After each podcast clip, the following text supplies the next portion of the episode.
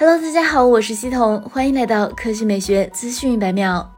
知名数码博主放出了一张 iQOO 十传奇版的渲染图，在 iQOO 十本就独特的外观设计上，融入了传奇版一以贯之的经典设计元素。从渲染图不难发现，iQOO 十传奇版在沿用系列 iQOO 十传奇版在沿用系列撞色设计的同时，在黑白色块的衔接处加入了经典的三色纹，不仅起到了装饰作用，也降低了颜色过度的突兀，辨识度拉满。据悉，iQOO 十系列将有两款机型发布，即 iQOO 十与 iQOO 十 Pro，其中 iQOO 十 Pro 有望成为全球首款支持两百。瓦有线快充的旗舰手机，如此高功率的充电规格可以做到十二分钟满电。其中，iQOO 十 Pro 有望搭载额头骁龙八 Plus 处理器，采用台积电四纳米制程工艺，采用一个三点二 G 赫兹 Cortex X2 超大核，三个二点八 G 赫兹 Cortex A 七幺零中核，以及四个二点零 G 赫兹 Cortex A 五幺零小核的三层架构设计，综合性能相较于骁龙八有着近百分之十的提升。来看调调新闻，大众推出了首款基于 MEB 纯电平台打造的三厢轿车 ID Arrow 将于明。年下半年率先国产，随后登陆北美及欧洲市场。虽然依旧是概念车，但 ID Air 的造型已经无限接近于量产版，加上三维尺寸，技术参数均已得到公开。大体上将它视为量产车也没有什么问题。ID Air 整体更为浑圆流畅，该车风阻仅为零点二三 CD，前脸设计较为凶狠。该车定位于中型轿车，长宽高为四九七五、一八九七、一五二八毫米，得益于纯电平台的优势，其轴距达到了二九六六毫米。侧面看看去。整车使用了溜背式的设计，整体非常流畅，而且在前翼子板装饰条、前门、后门把手处均采用了发光设计，提高一些未来感。尾部十分简洁干净，也就贯穿式的尾灯较为吸睛。尾灯内部采用菱形设计元素。内饰看来，ID Aero 概念车采用了新的内饰设计方案，全液晶仪表盘隐藏在中控台内，两侧则是隐藏式的出风口。续航方面，官方表示，ID Aero 未来量产后将配备一块七十七千瓦时的电池，支持一百五十千瓦的最大。直流充电功率，拥有六百二十千米的 WLTP 工况续航。好了，以上就是本期科技美学资讯百秒的全部内容，我们明天再见。